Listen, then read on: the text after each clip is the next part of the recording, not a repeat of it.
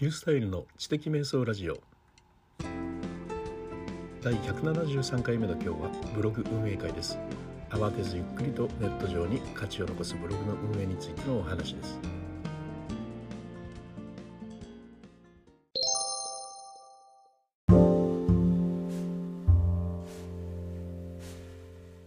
皆さん明けましておめでとうございます、えー、今日は1月の3日朝、えー、川のほとりで、えー、撮っています。あの元旦にですね、えー、新年明けましておめでとうございますの、え、第一発目の配信をしているんですけれども、まあ、実際にあれは撮ったのは12月の31日ですので、え、これが本当の新年最初の、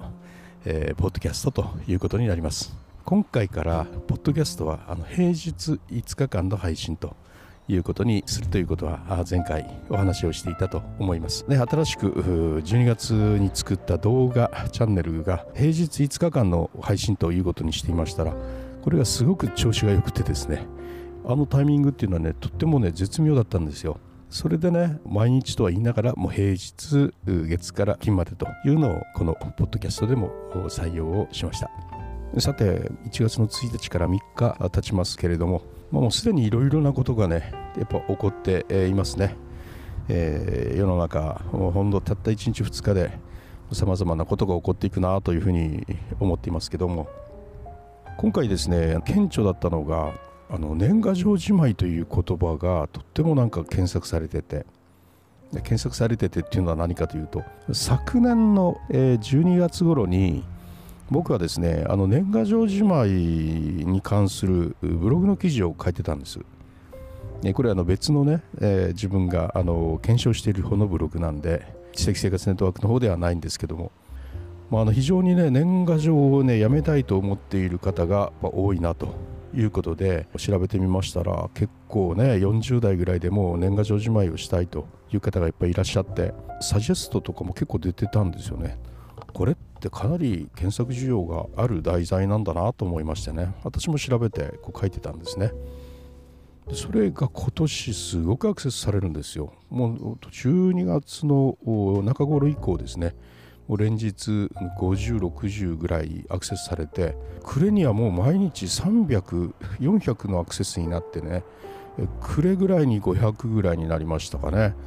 そして年が明けたんで少し収まるかと思ったんですが全然収まらないで300、400というのがねまだ続いててまだしばらくはこれが続くのかなと来た返信の年賀状にもしかしたらそれを書かれるということで、まあ、どんな分類があるだろうかみたいなことで検索をされてるんじゃないかなというふうに思うんですね。で僕は分類とかはあんまりはその書いてないんですけれども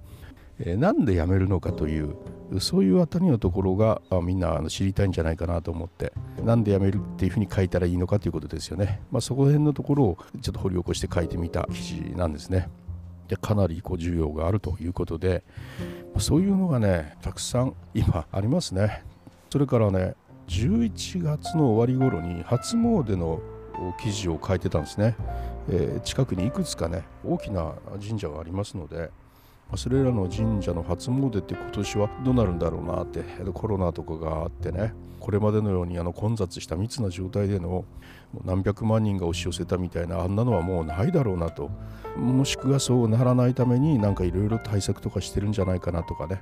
思って調べて、まあ、それを記事にしたものなんですけれども、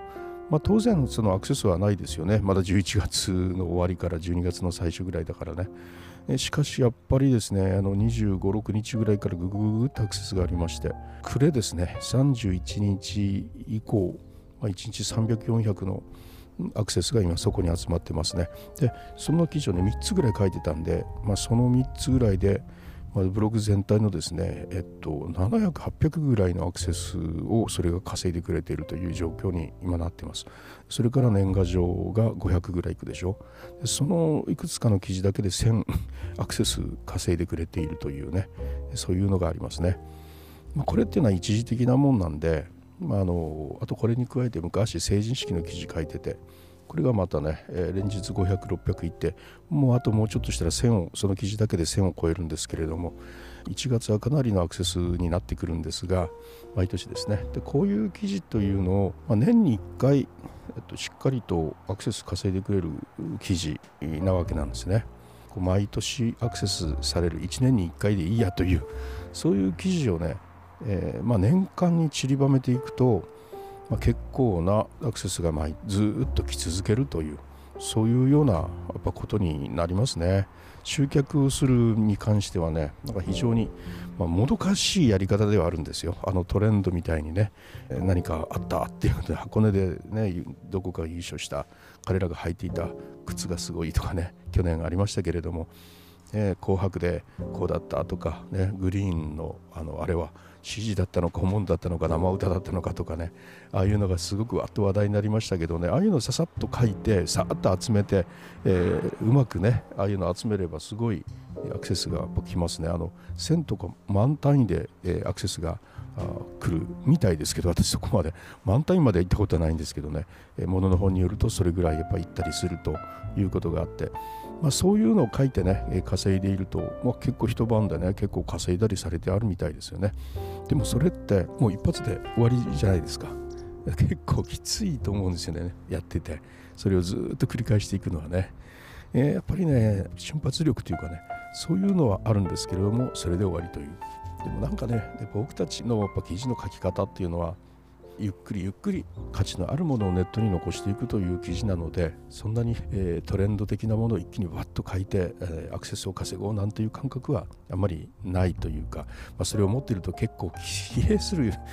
ようなね、え、ブログの書き方を望んでいるので、えー、いやいやそういう書き方は望んで、え、いないのでクリトではありながら、まあ、今書いた記事が1年後にみんなが読んでくれたらいいやというそういう記事をねゆっくりゆっくり書きながらやっていこうなやっていこうかと思ってます。まあ、実際もうそういう書き方し始めてね、えー、1年目、まあ、2年目ぐらいになるんですけどもそういう記事がね年間の中にちょこっとずつポツポツポツポツと配置されていってるので、まあ、大体年間通してですねある程度アクセスが来るという状況になりつつあります。現在節分の頃のね、えー、記事だとか、えー、僕たちが知らない節分の風習ってまたいっぱいあったのでそういうのを見つけて面白いなと思ったものを、まあ、その由来は何かと思って調べてみたりとかそれとかねあの引っ越しのシーズンになりますのでね、えー、分散的にできる引っ越しのやり方とかね、まあ、そういうような、まあ、役に立つような記事、えー、今から2ヶ月3ヶ月後の記事を今ちょこちょこちょこちょことね、えー、書いていくと、このサイクルを繰り返していくことで、まあ、1年経つとそれが年間通してアクセスされるブログになっていくという、ね、そのような、ま、検証をしているというか、ま、検証しなくてももうそうなるんですけどねそういうことをやっているというところですでに、え、私の方はあの元日からスタートをしています。